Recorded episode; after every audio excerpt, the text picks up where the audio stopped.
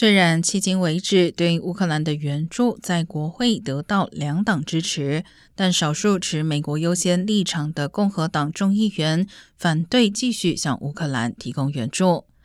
拜登总统周四表示，如果共和党人在中期选举后赢得国会多数党地位，他对援助乌克兰的前景感到担忧。